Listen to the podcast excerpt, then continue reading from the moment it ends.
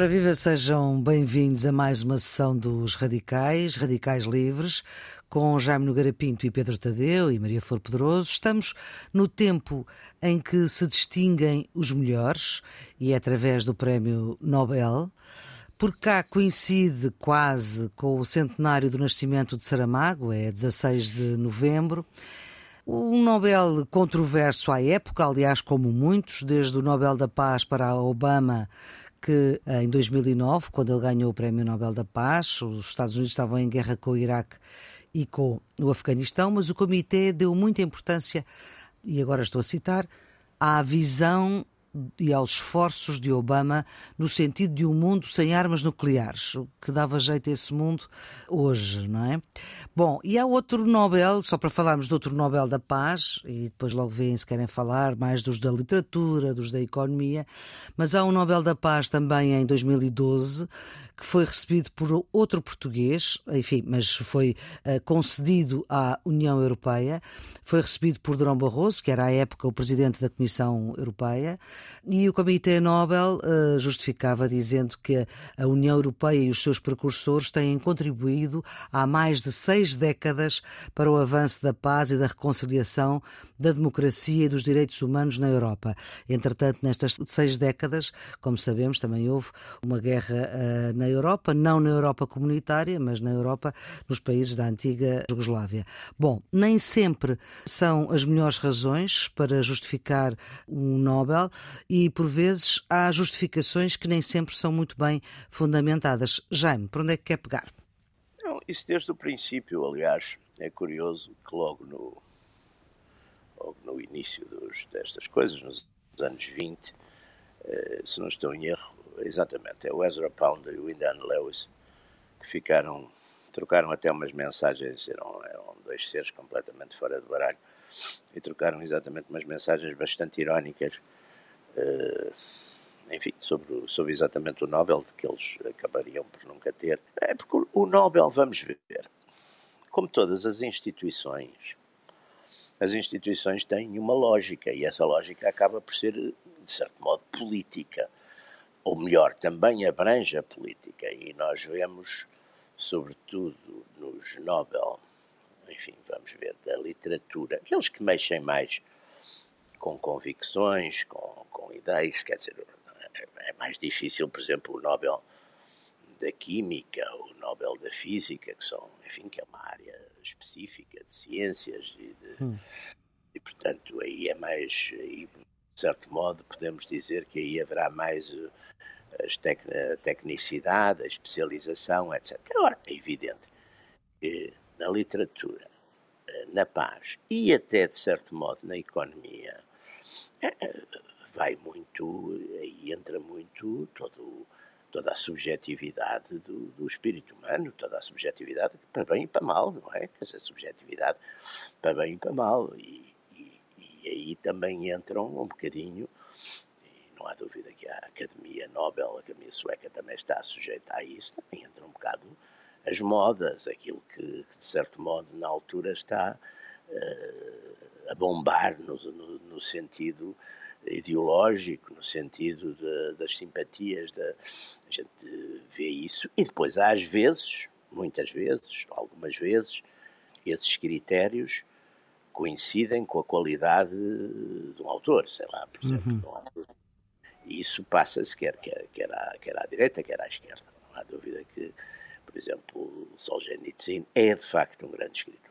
É de facto um grande escritor. Mas, mas e, pode, e podemos ir ganhar a literatura. E claro. penso, um outro grande escritor que eu penso que era, comunista e também ganhou o prémio Nobel, que é o Roger Martin de Hugar, uhum. também é um grande escritor. Portanto, quer dizer, às vezes acerta-se. Outras vezes não se acerta, quer dizer, outras vezes são são modas, são, são, uh, são momentos, eh, enfim, que aquele autor, por qualquer razão, há uma certa conveniência política. Eu lembro-me, por exemplo, na altura do Apartheid, no princípio dos anos 60, houve um, uh, o Prémio Nobel da Paz para a Academia de como deu isso a um, a um dirigente político sul-africano, ao Lutuli.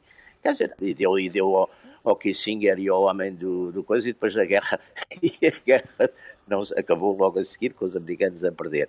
Quer dizer, também deu a Mandela e a de Klerk. Estão sempre um bocadinho, também entram, digamos, naquilo que se pode considerar, eh, às vezes, as transições, correm bem. Normalmente essas coisas correm bem na altura, depois passados uns anos é que, é que vêm os problemas. Mas enfim, uh, também não quero estar aqui a azarar, porque também é, embora seja um bocadinho o meu papel. Mas não há dúvida, mas não há dúvida que há, portanto, toda essa, todo esse lado, digamos, todo esse relativismo, ou seja, a academia, para concluir, a Academia Nobel não é, digamos, uma, uma academia infalível, quer dizer, nem tudo o que dali sai eh, portanto, temos que olhar criticamente a seguir. Por exemplo, agora esta senhora que ganhou o Prémio Nobel da Literatura, eu confesso que não, não a conheço, não, nunca li nada dela, e de ler para ver, para ver como é que é. Mas lá está, por exemplo, eu dos franceses quem daria o Prémio Nobel era sem dúvida o Lubeck, que é para mim a grande revelação hum. destes últimos 30 ou 30 anos ou 40 anos na literatura francesa. Mas quer dizer, mas isso sou eu, ah, eu não sei, vou ver. Também acho que aqui também não podemos ter aquela coisa de, de, de, de, ah, eu não conheço, que é a coisa mais estúpida do mundo. Havia uma, vários políticos portugueses que eram assim, que é aquilo que eles não conhecem não existe. Que é uma coisa completamente imbecil, não é? Estudassem, não é? pois, não, mas é que há umas pessoas que são assim, quando não conhecem uma coisa, ela não existe. Eu conheci algumas pessoas assim na minha vida. E pessoas importantíssimas neste país. Mas enfim, e por aqui me fico. Muito bem, Pedro. A primeira coisa que, que, que, eu, que eu gostava de falar um bocadinho é porquê esta necessidade de, de haver prémios? Não é? De distinguir que é os melhores. Porquê, sim. porquê é que temos esta, esta compulsão de honrar aqueles que consideramos melhores? Eh, é evidente que, que digamos, que há uns que se destacam na comunidade e que naturalmente se impõem, mas depois, eh, quando começamos a instituir este tipo de prémios, de facto acabamos sempre necessariamente por cometer injustiças. Um, eu fiz uma lista, por exemplo, dos, dos escritores hum. de referência que nunca foram premiados. O Tolstoy, o Ibsen, o Graham Greene, o Nabokov, o Arthur Miller, o Henry James, o Paul Valéry, o James Joyce, o Jorge Luís Bros, o André Malraux, quer dizer, na, todos estes foram considerados e foram rejeitados. Portanto, é sempre muito difícil conseguir, eh, mesmo com os prémios científicos, hoje em dia, muitos estão postos em causa. Claro. Os da química, da física, da medicina, não só às vezes por, eh, mas isso mais pontualmente, por alguma técnica mais tarde ter-se vindo a verificar que não, que não, que não, que não, não, não, não atingiu os resultados que, que, que se estava à espera, como aconteceu com o nosso Egas Muniz, não é? Uhum. Mas, uh, mas, uh, mas, mas sobretudo hoje em dia, época. mas hoje em dia, sobretudo por causa, por causa, digamos, das influências do próprio negócio da medicina, por exemplo, já houve um laboratório, destes grandes laboratórios no mundo, que foi acusado de ter influenciado o júri para a obtenção de um prémio Nobel aqui há três ou quatro anos. E, e, por outro lado, as equipas, uh, ao longo do tempo, as equipas uh, na área da ciência que trabalham são tão vastas que depois, quando se dá o prémio a uma, duas ou três pessoas, está-se a excluir dessas equipas muitas outras pessoas que também colaboraram efetivamente com, com, e foram determinantes para a, para a descoberta científica. E isso faz com que muita gente se sinta injustiçada porque alguém recebeu o prémio de uma coisa em que ele próprio colaborou e não recebeu esse prémio. Portanto, há aqui problemas modernos, digamos assim, na, na parte da ciência que também frequentemente causam polémica. Mas, de facto, os mais polémicos são estes mais da, uh, que era o da literatura, da economia e o da, e o da paz. O da paz, penso que é eminentemente, um, hoje em dia, um, um, um exercício político, digamos, daquilo que o Ocidente em particular os países escandinavos, mas, mas digamos, o Ocidente pensa em relação ao mundo. E que trai um bocadinho, na minha opinião, o que o, que, o, que, o, que, o espírito do Prémio Nobel. O Nobel, quando, quando o Nobel, a pessoa, quando, quando instituiu o prémio, ou quando fez o testamento, uh, uh, dizia que o, o, Prémio Nobel da Paz devia ser atribuído a quem realizasse o melhor trabalho pela fraternidade entre nações, pela abolição ou redução de exércitos permanentes e pela manutenção e promoção de congressos de paz. Ora, redução de exércitos permanentes... Bem, congressos não, de paz é não, fácil.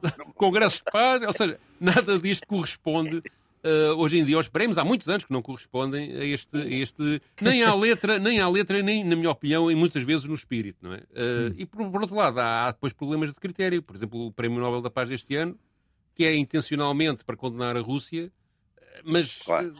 cria, cria, cria uma duplicidade de critérios porque não analisa o problema de violação de direitos humanos sistemática há muitos anos na Ucrânia. e, portanto, e cria aqui uma, uma descompensação. Mas tem uma intenção política, obviamente, independentemente do mérito ou demérito das instituições que foram premiadas, que não é isso que eu estou a discutir. Mas, eh, digamos, é de facto, há um problema de critério constante que é muito difícil de compaginar. E depois, é um exercício de diplomacia dos países escandinavos, porque, portanto, a Suécia e da, e da Dinamarca, que, eh, que, faz com que estes países, no fundo, se apresentem um pouco como, como julgamento do mundo, como, como juízes do mundo, não é? Como juízes de, de, de, do, que, do que está correto ou está incorreto e que têm depois uma visão muito, muito... Por exemplo, a Suécia ganhou mais prémios Nobel da literatura que toda a Ásia. Eu acho isto uma destruição, é? uma óbvia destruição, é? Uh, portanto, há uma visão do mundo que é muito eurocêntrica em todos os prémios e muito ocidental. Hoje também é muito, claro. os campeões dos prémios são norte-americanos, nem sequer são, são, são europeus, não é? Mas, uh, e portanto, isto. Por também outro lado, tem a ver com a natureza por outro regimes, lado, também é? importa dizer que, obviamente, que ah, esta gente toda que foi premiada, 90% ah, são pessoas com muito mérito, não é? Não, não, não, não é isso que, que, está em causa, não é? É, digamos, a importância que o prémio tem é, é demasiado. Curiosamente, foi o, o, a frase melhor que eu encontrei sobre as dificuldades do, deste tipo de prémios é dita pelo Hayek que ele aplica, na, ele foi, recebeu o Hayek é o, o Papa dos liberais, sim. não é? Do, recebeu, é um, é um, recebeu, é um, sim, é um, é um economista uh, liberal. Ele ganhou o Prémio Nobel de, de, de 74, é, é, com ele, no fundo, ele é o teórico de, do que veio a ser a globalização. Mas uh, ele diz no. no, no, no da globalização. É sim, mais, é mais do liberalismo, sim. sim mas sim. acabou por lá ir ter. Sim, sim. Uh, ele diz que, que o, prémio, o Prémio Nobel da Economia, o Prémio Nobel confere a um indivíduo uma autoridade que ele acha que em economia nenhum homem devia possuir. Isso não é importante nas ciências naturais, mas na economia a influência exercida por um indivíduo é. Uh, aliás, nas ciências naturais a influência exercida por um indivíduo é uma influência sobre os seus colegas especialistas. E se os especialistas, se ele estiver errado, derrubam-no. Na economia, claro. a influência do economista, do economia é sobre outro tipo de pessoas, é sobre os leigos, sobre os políticos, os jornalistas, claro, os funcionários, claro, os públicos, o público em geral. E esta influência tão massiva de um economista que ganha um prémio Nobel, ele acha que é pernicioso, apesar de ter recebido o prémio e aceito, não é? É pernicioso para, para, para a sociedade. E mas, eu, é o impacto que tem na sociedade, opinião, não é? Sim, no impacto que tem na sociedade. As novas e ideias eu... impactam na sociedade, não é? Sim, e, e, e depois há toda uma máquina uh, de opinião pública, que é pelos, pelos média, que é pelo, pela, pela classe política, que multiplica nem sequer são as ideias da, da pessoa, são, os, digamos, o, a vulgata das ideias da pessoa, exatamente, a síntese, da síntese, da síntese das ideias da pessoa, que depois faz, faz com que, olha, por exemplo, tivemos um exemplo dramático na Inglaterra há poucos dias de uma aplicação de teorias económicas que, de facto, eh, ia dando um Parece desastre se, não houvesse um recuo, se, não, se não houvesse um recuo apressado. Eh, e, portanto, há, há aqui este problema digamos, do Prémio Nobel ter uma. Por exemplo, as modas na literatura, não é? De, de, de, o Prémio sim, Nobel foi, começou por ser muito conservador, depois, ao longo do, depois da Segunda Guerra Mundial, acompanhou as ideias mais progressistas e depois excluía as pessoas conservadoras. Portanto, vai seguindo muitas modas que, que, dominam o, o, o Ocidente. Exatamente.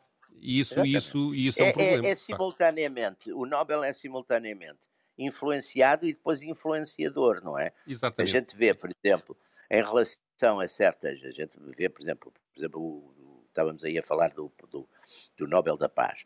Não há dúvida que, por exemplo, entre ali naqueles anos, de, enfim, a questão do apartheid era uma questão muito focada, não há dúvida que, que houve quatro sul-africanos, foi o, o Lutuli, o Albert Lutuli, que era um dirigente do ANC, em 1960. Depois foi o Desmond Tutu, em 84. O e depois bispo. foi o Nelson Mandela e o Bispo, exatamente, e depois foi o Nelson Mandela e o de Klerk em 93. Quer dizer, portanto, houve ali uma vaga, não é? Como, por exemplo, em relação a.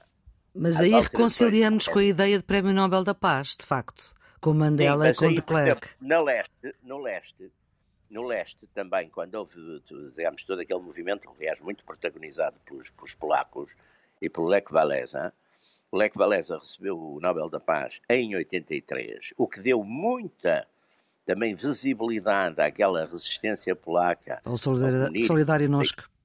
E depois avançaram, avançou, lá está, para em 80, depois veio o, o, o Gorbachev, não é? Portanto, Sim. Nós também tivemos. Nós, Mas, por exemplo, o, o Václav Havel não, não levou esse prémio, por exemplo. Nunca levou, pois não. Nunca levou. Mas, por exemplo, o, o, e, e outro, por exemplo, o, o Carlos Belo e o, e o Ramos Horta, em 96, também, Uhum. foi, foi, foi a coisa ligada. Ou seja, há Belo. aqui, há aqui, exatamente. Que há agora aqui- foi notícia por outras razões. E agora por mais razões. Exatamente. Agora, eh, não há dúvida que tudo isso tem, tem, tem coisa, sei lá, por exemplo, em, em 2010, não estou, estou- penso que em 2010, acho que foi em 2010, foi dado, lá está, a um dissidente chinês. Portanto, eh, há aqui um certo compromisso entre Eu causas. creio que o grande fracasso do Prémio Nobel da Paz é não terem dado ao Gandhi, não é? Que foi avaliado em 37, 38, 39, em 47 e em 48, no ano em que morreu, e nunca lhe deram o Nobel E a da Paz. Inglaterra era É, ainda muito poderosa, É. não é? A Inglaterra ainda era Isso, muito isso poderosa. mostra, Não mostra perdoou a independência é. da Índia. A Inglaterra Mostra- ainda era muito poderosa para se dar, para se dar ao, nessa época ao, ao, ao Gandhi, Ao Gandhi. não é? Exatamente. E, portanto, E- há, sempre, há sempre esta suspeita. Há um livro que eu, que eu li na juventude que retrata um bocado estas coisas da conspiração, quer, quer os efeitos na- nas pessoas que recebem o Prémio Nobel, quer, digamos, a conspiração política. O livro, o livro é feito no, no- na- na- é o prémio do Irving Wallace, depois deu um filme com o Então, Paul é um Newman. filme O- fantástico Sim, com sim, Paul é um filme com o Paul Newman. Esse E que é passa-se passa no.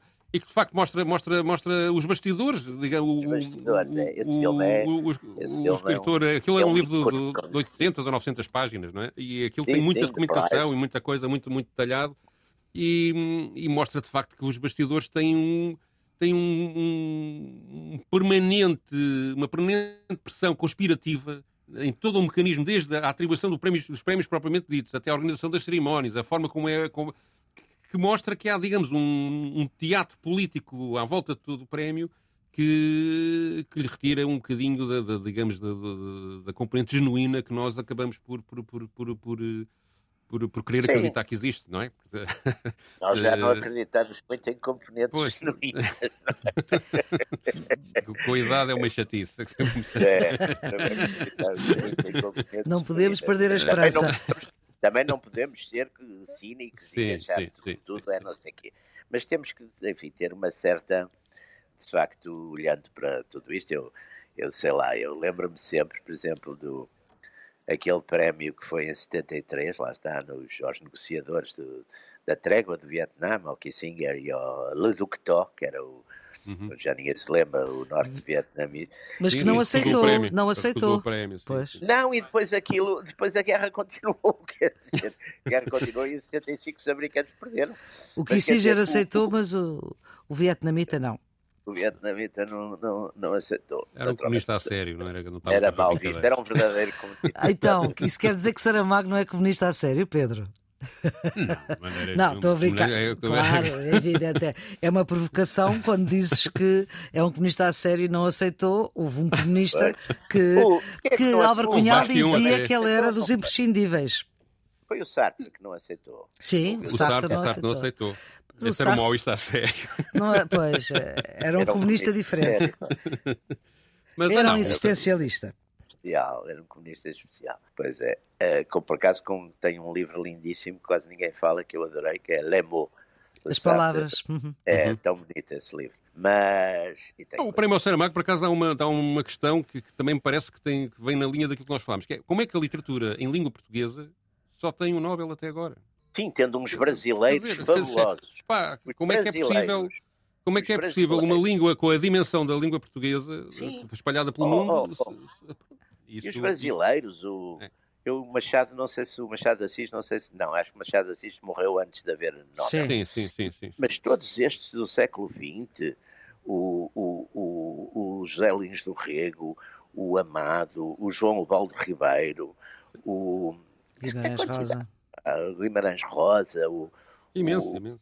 o, E mesmo em Portugal haveria candidatos também alternativos ao. ao E e penso que- e e há. sim, o Fernando Pessoa, por exemplo. É, Mas que- o Fernando o Fernando Pessoa morreu muito cedo, portanto. Mas, Pois, enfim, Fernando mas morreu muito cedo, pois. Sim, mas Sim, mas, tipo, à direita, à direita podia, a Agostina Bessa Luís podia ser uma candidata, Agostinho, por exemplo. sim, podia ter sido. Perfeitamente.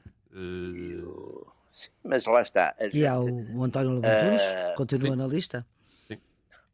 Pois. Agora, uh, eu, falando do, do Saramago, eu há um livro do Saramago que gostei muito, que foi o, o Quando a Cegueira, foi o... O ensaio sobre a cegueira. O ensaio sobre a cegueira, que eu... Que eu Deu um filme aliás, também. Fez um filme com a Julianne Moore e o livro era um turn page. Eu lembro-me, aliás, passou-se até um episódio engraçado. Eu ia com, com, com, com, a minha mulher e com a minha filha, íamos para, íamos para Nova York e fizemos um daqueles voos, já não sei porquê, o voo em vez de ser direto fez um, um stop em, quer dizer, ficou um stop, não, ficou-se um dia para o outro em Madrid e eu esqueci-me à última da hora, estava quase a acabar o livro, faltavam para aí 40 páginas e não sei porquê, não o levei. E cheguei a Madrid e estava de tal maneira de, de, preso no, no, livro que fui à procura de um, ainda encontrei um centro comercial, uma coisa qualquer, para aí às 10 da noite, onde comprei o livro em espanhol para acabar de ler. para acabar de ler. E que tal ler Saramago em espanhol? Nunca li Saramago em espanhol. Eu queria saber o resto da história. Esse, também gostei daquele. Gostei, quer dizer, não foi uma coisa extraordinária, mas é um chamado A Caverna. Gostei muito das primeiras, do Spades, as primeiras 60 ou 70 páginas do ano da morte de Ricardo Reis. Acho que tem uma, tem uma descrição de, de Lisboa, de coisa que é muito bonita. Uhum. Achei maçador o memorial, acabei por ler, mas já li, enfim, li para acabar de ler e para ter lido, mas achei maçador. E, e pronto, e aqui é, os meu, é o meu conhecimento do. Agora, eu exemplo, Jangada de Pedra, que... não? Não, não vi, vi um filme, acho que vi um filme, não é? Há um filme, não é? Não sei, eu só li o livro. Acho que é um filme, não, não, não, não, não li, não, não li. Mas, quer dizer, eu, por exemplo, desses escritores, escritores de, de, esquerda, enfim, por exemplo, Ferreira de Castro, era um belíssimo, eu, eu, li muito, são escritores que hoje praticamente ninguém lê. Hum. Ferreira de Castro. A Selva, a Leia Neve. Li tudo, é, de todos, é, a Curva da Estrada, a Tempestade, tudo isso li. Ferreira de Castro, não falando também Aquilino, por exemplo, também grande escritor. Uh, mas, de facto, eu, sobretudo por causa dos brasileiros, que têm uma quantidade de grandes escritores, não é?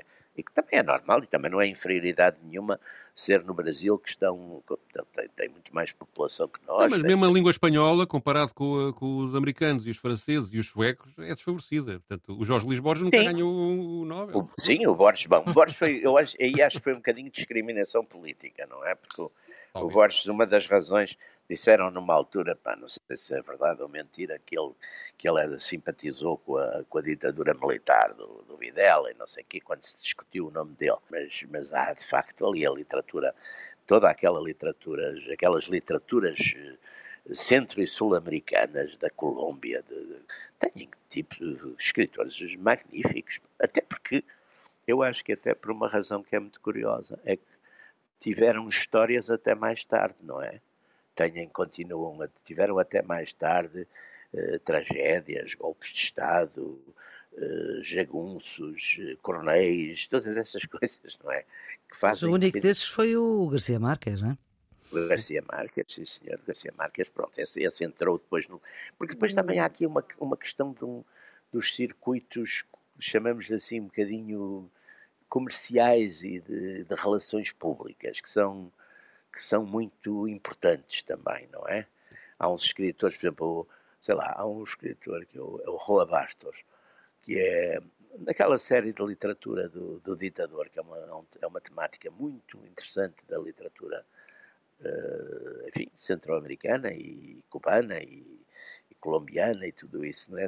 o, o, o Roa Bastos tem um romance fabuloso chamado Ios El Supremo, que é sobre aquele ditador do Paraguai nos princípios do século XIX, o Dr. Rodrigues de França, que tinha uma teoria espantosa. E ele depois não deixava as pessoas, as pessoas saírem do Paraguai. é, é. Mas, é, mas é, é, esse romance, por exemplo, é, que é notável. O, aquele, aquele cubano, por exemplo, mas eu acho que não ganhou o prémio Nobel. O Alejo Carpentier. Uhum que é um tipo admirável também. O, quer dizer, é, é, é houve aí, não sei, houve, tirando o, o, o, Garcia Marques e o Vargas Rosa, claro, Sim, esses, Mas, mas esses lá está, esses também tiveram, entraram um bocadinho no circuito. Ah, e se pensarmos nas línguas asiáticas, que têm milhões e milhões de pessoas, estão completamente, ou quase excluídas da, da, da, da, Sim, do Há uns japoneses de vez em quando. Também, os, e ganhou um chinês, também parece. Os japoneses, é curioso. Aqui há uns anos ganhou um chinês, não foi? Sim, ganhou, ganhou. Ganhou, ganhou, ganhou um chinês. Mas olha, eu vou dizer, vou dizer que comecei a ler esse chinês numa edição inglesa e não percebi muito bem porque é que os dramas, pá. Mas eu, Sim por exemplo, nos japoneses, também houve um japonês que ganhou, foi o, o Kawabata, não foi? O Izunari. Kawabata ganhou. E eu, quando li as coisas dele, também não percebia porque é que os, os personagens se comportavam assim, porque é que numa dada altura, por exemplo, se suicidavam. Não, a gente aqui não se suicidaria, tomava umas pastilhas ou ia já o fim de semana, pá, quer dizer, mas, eh, eh, portanto, há uma coisa cultural a gente, por exemplo, os japoneses, o Mishima, mas o Mishima é completamente universal e ocidentalizado, não é? Como, é como o cinema do Kurosawa, são temas, eh, quer dizer, já, eles, de certo modo, puseram no Japão as coisas do, sei lá, temas shakespearianos, coisas desse tipo, não é?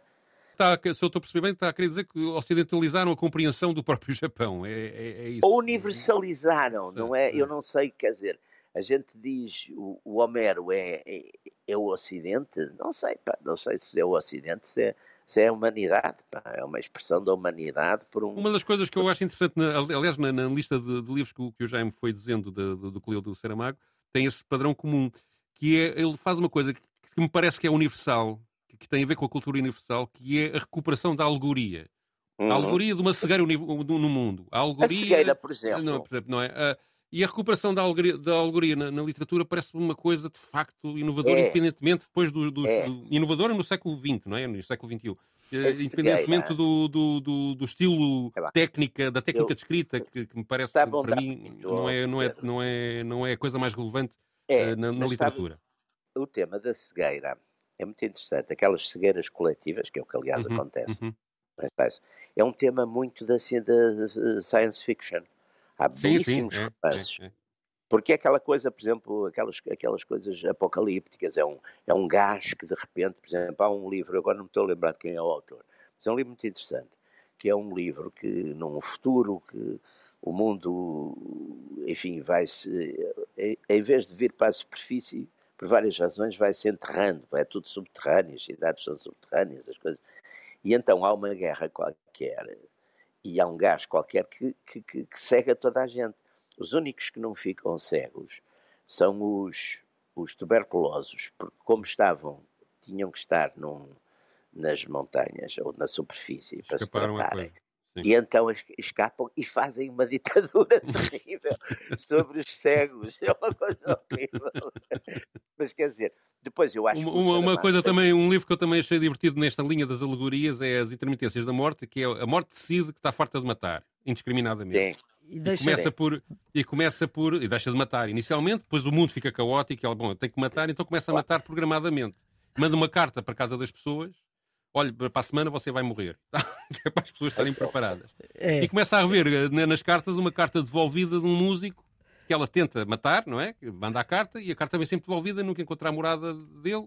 E então ela decide descer à terra e à procura do, do, do músico, que é um violoncelista, pelo qual depois se apaixona. Esta algo, e depois isto tem desenvolvimentos. Ou seja, na base disto estão sempre ideias aparentemente muito simples, que ele depois vai não, e ele tem, vai tornando cada vez mais complexo durante a narrativa a e, depois, e depois acaba por ter uma característica ensaística, um, de reflexão sobre o mundo. Etc. sobre a cegueira tem uma coisa que eu acho genial, que é a solução final passa tudo a ver. tudo a ver. Porque por acaso é difícil normalmente nestas, nestas distopias, não é? Por exemplo, fica sim. tudo cego. Encontrar uma saída, sim uma saída, pá. Mas, ele, ele, mas eu acho que fica tudo a ver. Mas ele tinha aquela coisa da esperança na humanidade e no futuro, portanto nunca podia acabar mal, não é? Pois, é, não Bom, sei, pá. Essa, essa das intermitências da morte também criava um enorme problema à segurança social, porque ninguém morria claro. e, portanto. Ó oh, Pedro, tu escolheste um, um registro de José Saramago que é raro, porque uh, raramente víamos Saramago a falar só de emoções. E foi esse o, o registro eu estive aqui inciso entre buscar o, um bocadinho do discurso que ele fez na atribuição do Prémio Nobel da Literatura, mas É, depois achei que era mais interessante. Falar do avô, não é? Ele estar, a, ele estar a falar. Ele é, ele é aqui apanhado por uma jornalista da RTP no meio da confusão da Feira de Frankfurt, em que, eh, de onde ele regressou. A Flor Bela Godinho. Sim, a Flor Bela Godinho, onde ele regressou depois de, ter, de terem telefonado a dizer que tinha ganho o prémio e depois mandaram voltar para a Feira de Frankfurt, onde ele estava de saída. E ele responde de uma forma genuína e humanamente interessante, no meu ponto de vista, e achei que era engraçado ouvirmos isto 24 anos depois. Foi o, a 8 de outubro de 1998. É, praticamente. Vamos ouvir então. Muito bem. Onde é que soube da notícia do Prémio Nobel? Bom, da notícia do Prémio Nobel soube-a quando estava já na sala de embarque para, para, para embarcar no, no- no avião que me levaria a Madrid e que depois outro avião, às seis horas, me levaria, eh, digamos, a, a Lanzarote, quando me telefonam, quando me telefonam e, e se tardassem dois minutos eu já estaria dentro do avião, digamos, dizendo isto, dizendo que o Prémio Nobel me tinha sido atribuído, eu ainda disse ao, ao meu editor, ao, Seferino Coelho, da, da Caminho, pois está bem, mas eu, eu, eu vou entrar no avião porque vou para casa. Ele diz, nem penses nisso, tens de, tens de vir aqui, e portanto vim e, e, e encontro, com, enco- encontro com esta, esta, esta multidão, este interesse, este, este entusiasmo, enfim, que me emociona muito, claro está. Mas era a sua vontade de recolher-se em sua casa para pensar. Não, bem vê. eh, como é que eu lhe direi? Era a, a vontade de chegar o mais rapidamente onde está a minha mulher. Estava de partilhar com ela este momento. Claro que já falei com ela, já falei com ela, mas, mas eh, este prémio, é, é- é- enfim, o prémio veio quando, quando, quando nós estávamos juntos. Enfim, isso não é, uma- é qualquer coisa pessoal, de íntimo, com o qual, enfim, as, as pessoas que me vão, que vão ouvir estas palavras não têm nada a ver com o assunto, claro, mas, eh, mas do meu ponto de vista, tenho pena de que a notícia não, não, não tenha chegado no momento em que estávamos juntos. Mas, enfim, O que é que sentiu quando, quando soube? eu acho que eu acho que notícias como estas, até pela própria dimensão que têm, não, digamos, não dão para grandes manifestações, para exuberâncias. Não, eu, eu creio que, que fico pelo contrário, é uma espécie de, espécie de, de súbita serenidade. Quer dizer, enfim, enfim, provavelmente isso resulta de não de, de, de- de- eu, neste caso eu, não estar ainda em condições de apreender o, o verdadeiro significado de tudo isto. Jaime, passados estes tempos todos, se tivesse que escolher um Nobel da Literatura em língua portuguesa, era Saramago? Não. Era quem? João Lobaldo Ribeiro. E em língua portuguesa de Portugal? Língua portuguesa de Portugal, mas com vivos, com mortos, com Pois os, os prémios Nobel só podem ser vivos, acho eu, não é? Não, para vivos. Portanto, agora, agora era muito difícil. Agora confesso que era muito difícil. Eh, não sei, eh, não sei. Agora não sei. Eu, eu Mas na altura foi muito vida- polémica, minha foi muito vida polémica esta daria, escolha. Da minha vida daria, ao Aqu- apesar de tudo, daria ao Aquilino. Ó Aquilino? Uhum. Ao Aquilino. Da minha vida daria ao Aquilino. E tu, Se Pedro, fosse- darias a Saramago? Sim, daria. Eh, por tudo, é uma obra muito completa. Tem teatro, tem, tem, tem romance, tem poesia, eh, tem um estilo próprio a partir do Levantados do Chão, é? tem um- portanto, uma, uma, uma técnica narrativa própria e tem muita reflexão sobre a condição humana que me parece interessante. Portanto, acho que tem todas as características para isso. O que me parece que faz falta na, na- na- literatura portuguesa atual é alguém ter Vamos ver, o, o Saramago, a partir dos 50 anos, só escrevia, não é? Portanto, e há aqui um. Embora haja. Pois, apesar de ser um escritor tardio, não é? Não- Apesar de ser um escritor Ao tardio, contrário e- de produziu Pessoa, que escrevia desde muito, os 4 sim. anos, não é? Sim, sim. E produziu muito. E, portanto, houve ali uma evolução e uma solidez que hoje em dia alguns escritores têm, estão a caminho disso, mas eh, parece-me que estão, não é? Mas, mas, eh, hoje em dia não, não é fácil, de facto, encontrar. Eh, e depois, claro que temos depois pessoas. eh, eh, eu disse pessoas que estava a pensar no Fernando Pessoa, que poderiam ter sido perfeitamente Sim. candidatos, não é? Não, não, não. Também. E acho sim. que a Agostina também podia ter sido, a Agostina Bessa Luís. Sim, mas o desdobramento de Fernando Pessoa é uma coisa. Sim, é fabuloso. Sim. É curioso, uma vez a discutir com o Vasco Graça Moura, antes de Hum. ele morrer, ele disse-me uma vez uma coisa que eu fiquei sempre. que é. é- e, e- e- e que mostra uma das dificuldades do, do Nobel da Literatura. Que é o Nobel da Literatura, como, como tu disseste há bocadinho, é só dado a pessoas que são vivas, portanto, pessoas que estão em exercício. E ele Claro. de- defendeu numa discussão comigo, e depois até escreveu sobre isso num artigo no DN, de que tem que passar muito tempo até um escritor realmente ser, poder ser considerado um cânon da literatura, portanto, uma referência Exatamente. da literatura. E ele, por exemplo, não metia ao Fernando Pessoa, achava que não tinha passado tempo suficiente em relação Sim. a, a- Não há uma distanciação suficiente em relação ao Fernando Porque Pessoa. o Fernando Pessoa para- morreu muito para- cedo. e- Para, para, para dizer que ele já é um cânon da literatura. Ele parava eh, no Essa de Queiroz, Camilo Castelo Branco e achava que isso, a partir Sim, daí, sim. Não, não valia a pena. E é capaz de ter razão, não é? É capaz de ter razão. Hoje a forma como Sim, olhamos para, para, os escritores é Não, muito... mas vale a pena é- só dizer isto. Sim, sim, Fernando. Pessoa morreu muito cedo e quando morreu só tinha uma obra publicada que era a mensagem. Portanto, todo o outro mundo de pessoas É verdade, estava todo por, sim, sim, sim. por conhecer e, portanto, é difícil, Sim, não é? era. Exatamente. E depois há esses brasileiros que, o- que, o- que o Jaime teve aí há bocado a referir, que, pá, são imensos, podiam ter perfeitamente... São imensos, perfeitamente, grandes. Grandes escritores. Aliás, acho hoje em dia, por exemplo, a poesia brasileira, do pouco que conheço, não, não sou propriamente um leitor compulsivo desse tipo de literatura, mas daquilo que me chega aos olhos, acho que eles estão A muito poesia brasileira está muito na, naquelas, nas, nos- na música, não é? Sim. Mas música tem voltando, coisa- peço desculpa, voltando a Saramago, eh, a questão e grande polémica também, eh, na altura, em 1998, quando, quando ganha o Nobel, eh, é uma questão também política.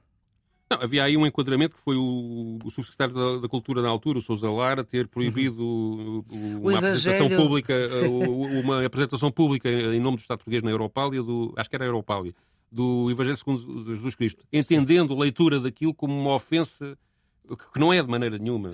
O, o Saramago, sempre, sendo ateu, sempre respeitou, eh, digamos, as crenças das pessoas, mas eh, entendeu a leitura do Evangelho segundo Jesus Cristo, basicamente Mas também respeitam o Saramago, pá, senão Sim, fulminavam. sim, sim. Portanto, essa proibição depois, quando passado uns tempos ele recebe o Nobel, caiu que nem uma bomba, não sei, da... da- da- eh, aliás, Cavaco Silva, por exemplo, nunca homenageou o Saramago em nenhuma cerimónia pública. É verdade, é verdade. E houve, e houve uma que eu presenciei em Bogotá, na Feira do Livro de Bogotá, em que Portugal era país tema. Toda a gente do palco falou de Saramago, desde o Juan Manuel Santos, que era o presidente à época da Colômbia, até eh, Vaz Graça Moura, que era o responsável pela presença portuguesa, enfim, aquele que deu a cara. E eh, Cavaco Silva foi o único que nunca nomeou José Saramago. Aliás, foi bastante notório isso.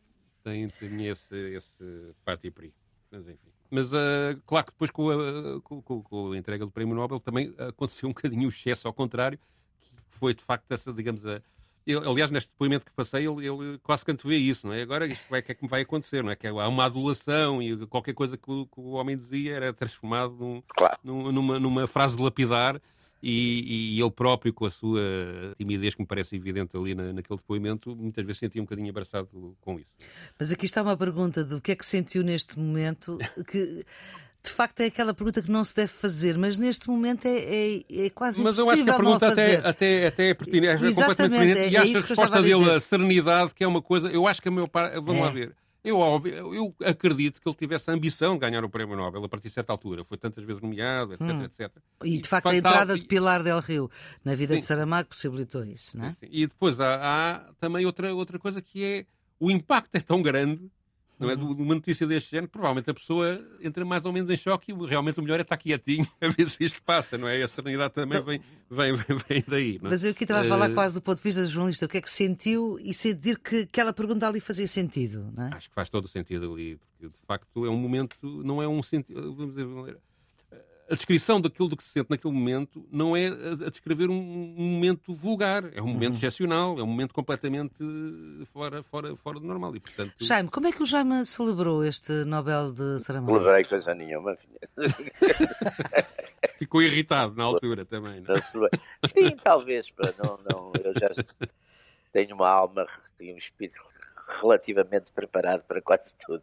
Não, mas é curioso, eu penso que nessa altura já tinha lido algumas coisas do, do Saramago, portanto também não, não, não lhe daria o prémio Nobel, mas também não, não foi não fiquei escandalizado, digamos, dizendo, epá, este tipo não, não coisa. Não, eu tinha de facto, e confesso que li duas ou três coisas dele, gostei muito. Uhum. Gostei, quer dizer, que li, gostei, que não eh, sempre o disse. E, portanto, não tive, de facto... Eu, nessas coisas, também separo um bocado as, as convicções da, da qualidade, acho que não. Sim, na talento, literatura é? há tanta coisa de- dos mais variados pontos ideológicos boa que realmente. Exatamente, não, não, isso é uma tem- coisa, quer dizer, eu não acho que... Não Separar a obra do criador, não é?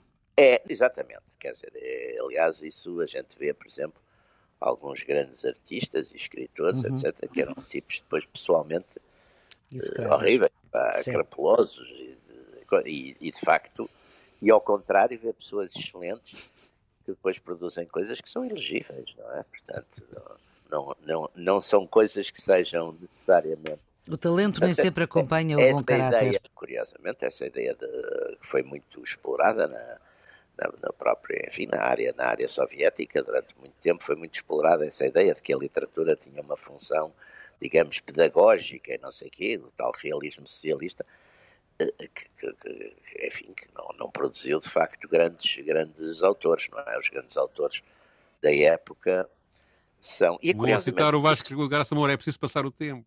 Se calhar, é, daqui a uns 100 anos vão achar o contrário. Não, parece, pá, não parece que aqueles... Também não parece, estou a brincar. Já os mas... esquecemos, já os esquecemos quase todos. Mas é, é curiosamente, são...